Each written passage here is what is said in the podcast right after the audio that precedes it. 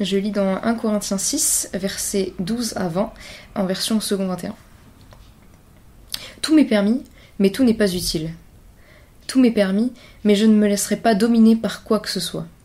Les aliments sont pour le ventre, et le ventre pour les aliments, et Dieu détruira l'un comme les autres. Mais le corps n'est pas pour l'immoralité sexuelle, il est pour le Seigneur, et le Seigneur est pour le corps. Or Dieu, qui a ressuscité le Seigneur, nous ressuscitera aussi sa puissance. Ne savez-vous pas que vos corps sont les membres de Christ? Prendrais-je les membres de Christ pour en faire les membres d'une prostituée? Certainement pas. Ne savez-vous pas que celui qui s'unit à la prostituée est un seul corps avec elle? En effet, il est dit, les deux ne feront qu'un. Mais celui qui s'unit au Seigneur est un seul esprit avec lui. Fuyez l'immoralité sexuelle. Tout autre péché qu'un homme commet est extérieur à son corps, mais celui qui se livre à l'immoralité sexuelle pêche contre son propre corps. Ne le savez-vous pas?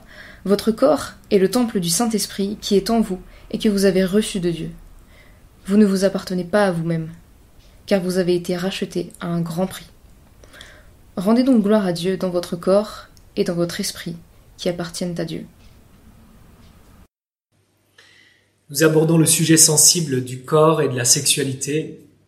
En y réfléchissant, quelle lecture avons-nous de l'histoire?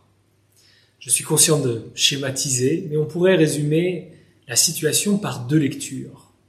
Une lecture progressiste et une lecture nostalgique. En Occident, une lecture courante consiste à voir le christianisme comme un joug étouffant. Et au fur et à mesure que l'histoire avance, on s'en détache pour vivre une sexualité plus libre, plus épanouie. Selon cette vision-là, depuis la libération sexuelle constitue vers la fin des années 60, c'est à chaque génération de définir ses propres normes. Les normes du passé ne sont pas nécessairement les normes de l'avenir. Il faut vivre avec son temps. Une lecture progressiste de l'histoire. À l'inverse, il y a une lecture nostalgique. Selon cette lecture, nous assistons à une longue descente en termes de mœurs et de sexualité. L'âge d'or en termes de perception du corps et de la sexualité est derrière nous et nous avançons irrémédiablement vers le pire. Une lecture nostalgique. Je l'ai dit, c'est schématique et il y aurait certainement des nuances à apporter. Mais qui a raison? Dans un sens, les deux lectures ont été mises à mal par des scandales ces dernières décennies. Il y a eu les scandales dans les milieux qu'on dirait conservateurs. Des scandales ont éclaboussé l'Église. Et je ne parle pas uniquement de l'Église catholique. Dans les rangs du protestantisme, des figures en vue ont été accusées d'abus. Mais on trouve aussi des scandales dans les milieux qu'on dirait libéraux. Au début de l'année 2020 est paru un livre intitulé Consentement la personne mise en accusation dans le livre était perçue comme une figure d'avant-garde dans la libération sexuelle. À la sortie du livre, les médias ont essayé d'établir les responsabilités de chacun et on note que la réponse c'était une autre époque n'est pas passée aux oreilles du public. Notre société attend des comptes, mais n'est-ce pas en contradiction avec une lecture progressiste? On peut prétendre qu'il faut vivre avec son temps, que chaque époque peut déterminer ses normes. Dans la pratique, on estime qu'il y a des normes qui transcendent toute époque, toute culture. Le point commun entre ces différents scandales, c'est la loi du silence. Dans ces histoires, un silence s'est installé alors qu'il aurait fallu dénoncer. L'intérêt du texte que nous méditons est double. D'une part, l'apôtre Paul n'a pas peur de rompre le silence. Au chapitre 5, alors que l'Église reste silencieuse sur un cas d'inceste, il aborde ouvertement le sujet dans sa lettre, lue publiquement. Ici, au chapitre 6, il aborde un autre sujet sensible. Certains croyants de l'Église de Corinthe fréquentaient des prostituées et n'y voyaient aucun problème. L'autre intérêt de ce texte, c'est qu'il nous confronte, quelle que soit notre lecture de l'histoire, progressiste ou nostalgique. Le fait qu'il s'adresse à des chrétiens du premier siècle montre qu'il y avait des défis pour la première génération de croyants qui venaient d'un arrière-plan grec. Mais il confronte aussi une lecture progressiste. Prenez le slogan que Paul cite au verset 12, Tout m'est permis. N'est-ce pas ce qu'on pourrait entendre aujourd'hui? Probablement en précisant, Tout m'est permis à condition que cela ne fasse pas de mal à autrui. Il y a aussi la conception du corps, décrite au verset 13, qui cadre bien avec une lecture progressiste. Le corps a besoin de nourriture et c'est pareil pour le sexe. Il faut satisfaire le corps dans les deux cas. Dans le contexte de l'église de Corinthe, comment l'apôtre Paul va-t-il parler de la sexualité et du corps? Je vous suggère le plan suivant.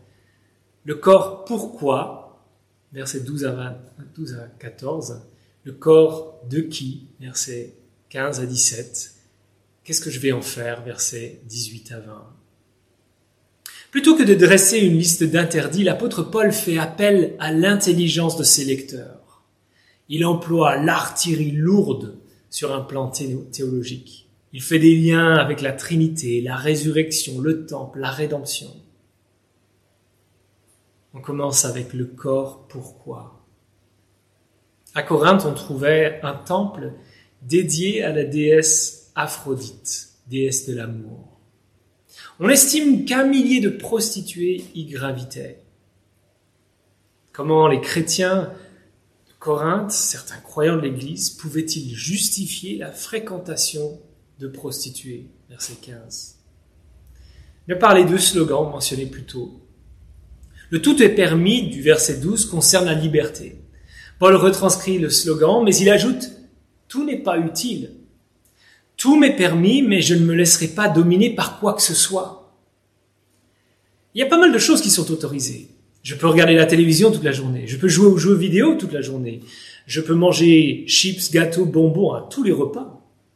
C'est autorisé, mais est utile? On parlerait plutôt d'addiction. Est-ce qu'on définirait la boulimie comme une liberté? Est-ce qu'on définirait la nomophobie, la dépendance au smartphone, comme une liberté? Non, parce qu'on est précisément asservi. La liberté doit être définie. L'apôtre Paul y reviendra au chapitre 7, mais selon lui, la liberté se trouve dans le fait de pouvoir maîtriser ses passions. Et s'il faut les vivre dans le cadre du mariage, en comprenant l'importance du corps.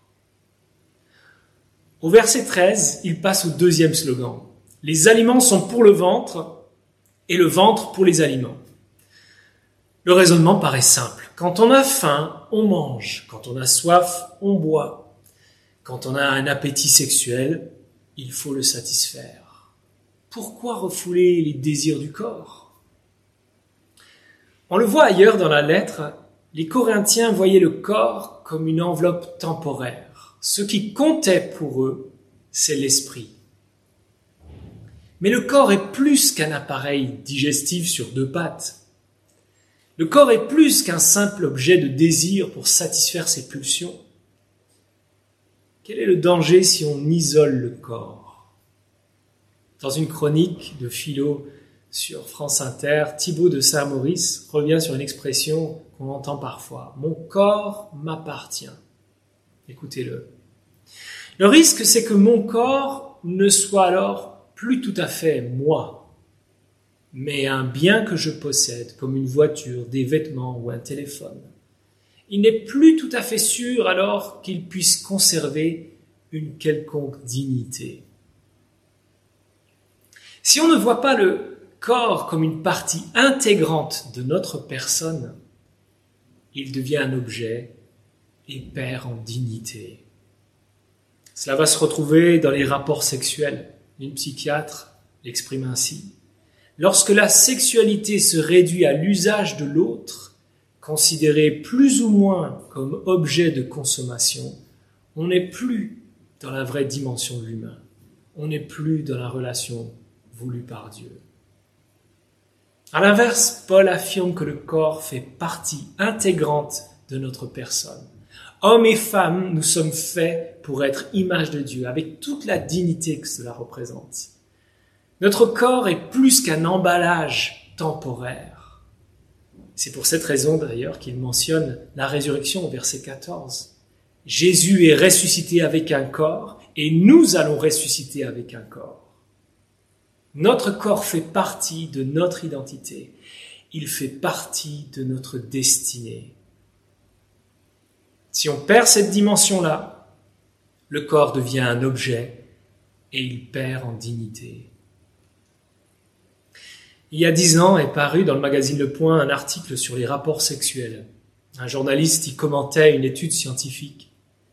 L'étude mettait en évidence que les couples qui avaient patienté jusqu'au mariage avant d'avoir des rapports sexuels avaient généralement une harmonie sexuelle plus grande, une plus grande stabilité relationnelle, une meilleure communication dans le couple. Le journaliste se présentait dans l'article comme, je cite, croyant encore à la libération sexuelle. Il usait d'ironie, voire de sarcasme, en commentant l'étude. Écoutez plutôt. Reste à savoir si la notion de satisfaction sexuelle est la même pour tous. C'est sûr que celui qui fréquentera toute sa vie la même pizzeria aura du mal à apprécier la variété des cuisines du monde. Notez que l'illustration est la même, dans le même registre qu'à Corinthe, la gastronomie. Mais est-ce que la dignité du corps est respectée? Comment est-ce perçu de l'extérieur? Quelques années plus tard, ce même journaliste sera dénoncé pour avoir considéré les femmes comme des objets.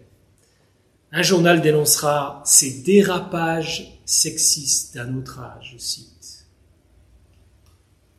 le corps fait partie intégrante de notre personne et il a une dignité plus grande que le simple fait de satisfaire ses appétits.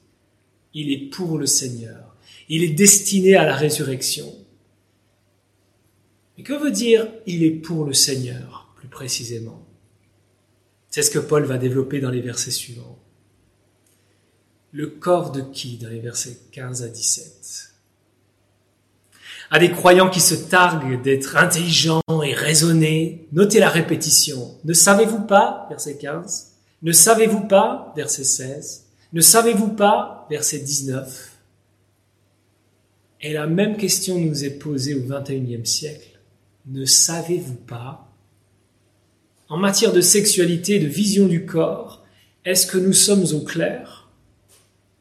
Une des vérités centrales de la foi chrétienne, c'est qu'il y a union entre le Christ et le croyant.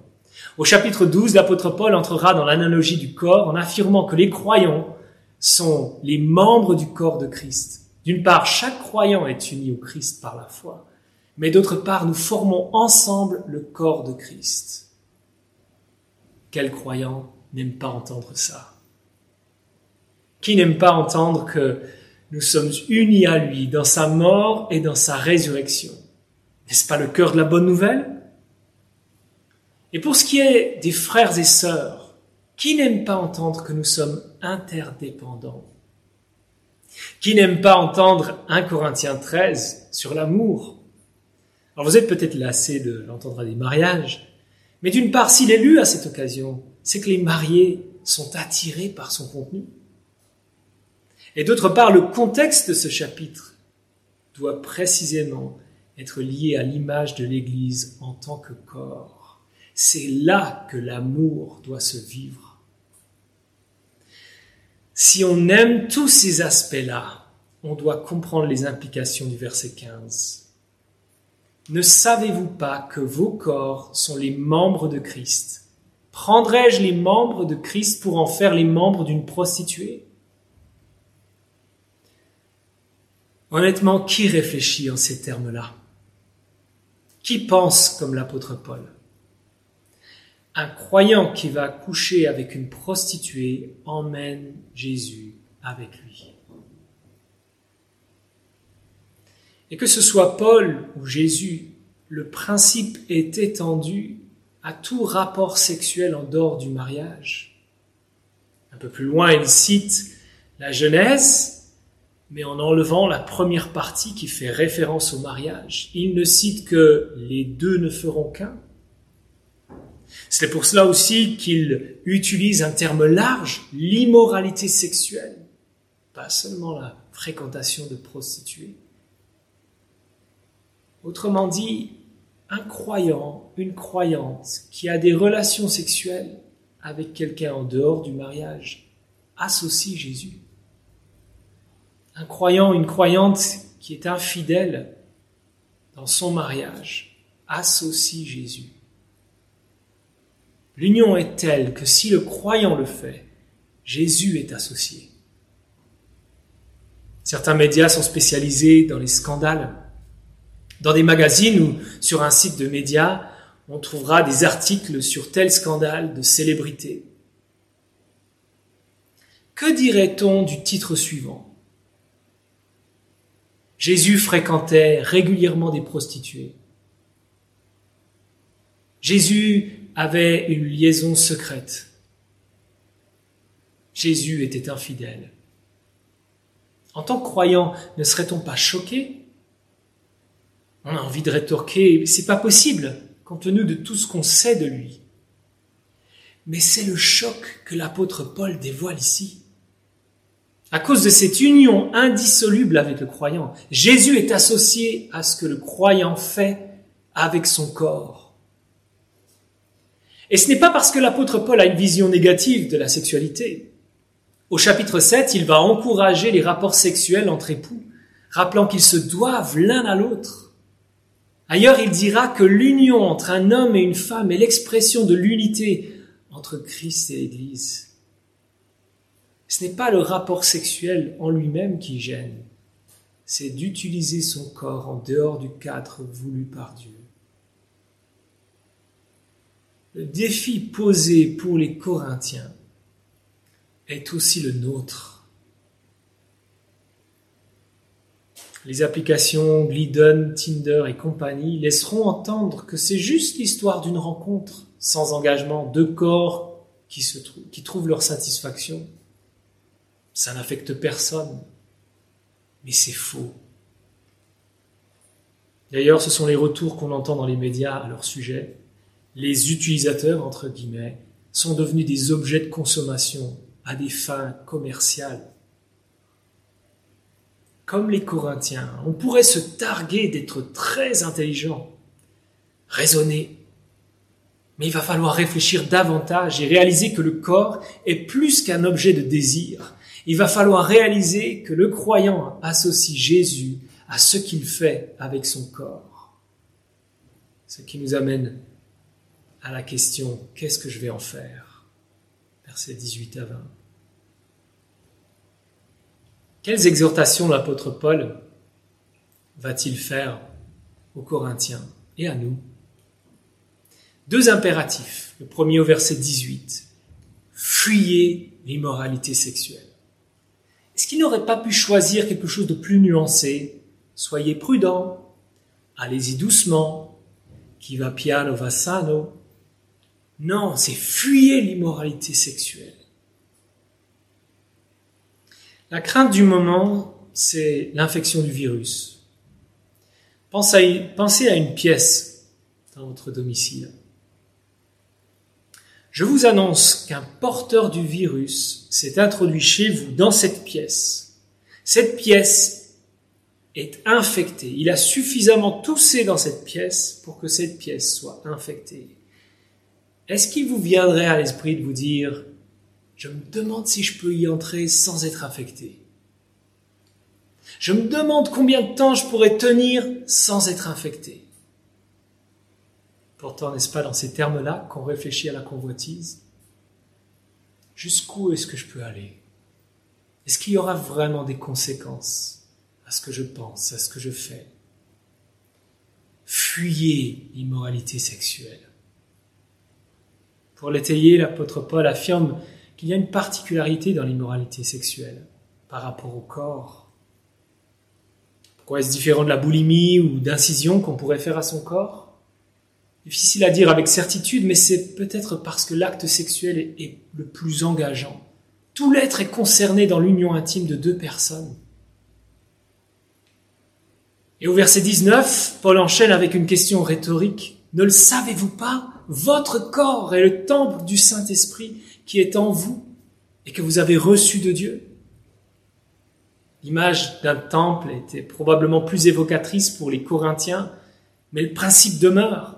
Sachant que son esprit est en moi, est-ce que je ferais comme s'il n'était pas là? Est-ce que je dirais que sa présence est secondaire? Ici encore, la dignité du corps est soulignée. Image de Dieu, membre de Christ, est là, lieu de sa présence. Est-ce que je voudrais faire comme si le corps n'avait aucune importance? L'apôtre Paul conclut avec un deuxième impératif, versets 19 et 20. Vous ne vous appartenez pas à vous-même, car vous avez été rachetés à un grand prix. Rendez donc gloire à Dieu dans votre corps. Tout au long de ce texte, en entendant dire que notre corps appartient au Seigneur, vous avez peut-être été surpris, voire choqué. Pourquoi faut-il penser que notre corps lui appartient? Est-ce que ce n'est pas aussi en faire un objet? La bonne nouvelle de Jésus se comprend en termes de rédemption. La représentation est celle d'un marché d'esclaves. Par nature, nous sommes esclaves du péché qui nous a servi et qui nous détruit. Mais Christ est venu au marché. Il nous a vus. Et il a voulu opérer une rédemption, notre libération par le paiement d'une rançon. Quelle est notre valeur? Quel prix vous flatterait 5 000 euros? 500 000 euros? 50 millions d'euros? Le prix payé pour notre rédemption n'est rien de moins que sa vie, la vie du Fils de Dieu, un prix inestimable. C'est cet échange qui s'est produit à la croix. Il meurt comme un esclave, de sorte que nous soyons libérés du péché. Qu'est-ce que ça change de savoir cela? Notre vie doit être vécue pour lui. Nous lui appartenons. Notre corps lui appartient et devrait rendre gloire à Dieu pour cette rédemption. Avec ces exhortations à l'esprit, j'imagine qu'on pourrait être troublé Comment faire lorsqu'on réalise que cette immoralité sexuelle nous concerne?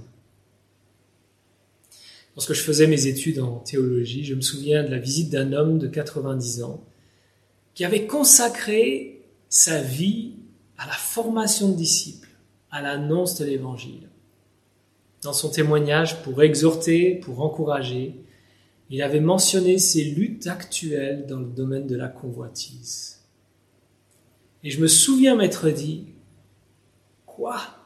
Avec une vie exemplaire comme celle-là, à 90 ans, il lutte encore avec cela? Tout le monde est concerné par le sujet, d'une manière ou d'une autre. Et je ne pense pas devoir vous faire un dessin. Chacun sait le domaine ou les moments où sa conscience est affecté dans les pensées, dans les gestes. Malgré tout ce qu'on peut dire des Corinthiens, de moi, de vous, il y a quelque chose qui doit nous encourager. Tout ce texte est encadré par ce que Jésus a fait en notre faveur. Au verset 11, après avoir dressé la liste des péchés dont les Corinthiens étaient responsables, il poursuit au verset 12. Mais vous avez été lavés, mais vous avez été déclarés saints, mais vous avez été déclarés justes au nom du Seigneur Jésus et par l'Esprit de notre Dieu. À la fin, ici, au verset 20, il conclut en disant, car vous avez été rachetés à un grand prix.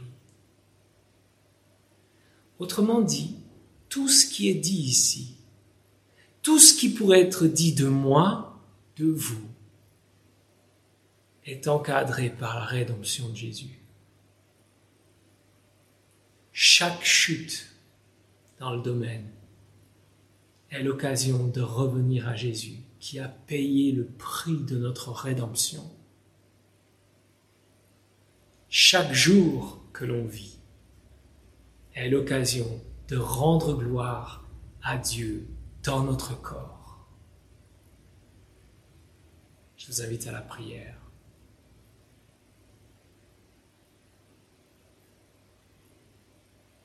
Notre Dieu, notre Père, tu vois pour chacun les domaines de lutte pour ce qui est de l'immoralité sexuelle. Peut-être le sentiment de lutte perdue d'avance. Tu sais aussi toutes les fois où nous avons tendance à justifier par tel ou tel slogan, telle ou telle pensée. Mais nous voulons entendre ce que l'apôtre Paul nous dit ici. Voir notre intelligence être réformée. Comprendre que notre corps t'appartient. Nous sommes à toi. Qu'il fait partie intégrante de notre personne, de notre destinée te prions qu'en Jésus, qui nous a rachetés, qui nous a lavés, purifiés, que par lui, par l'Esprit qui nous habite, tu nous accordes la joie de te rendre gloire dans notre corps. Et nous implorons cette grâce au nom de Jésus. Amen.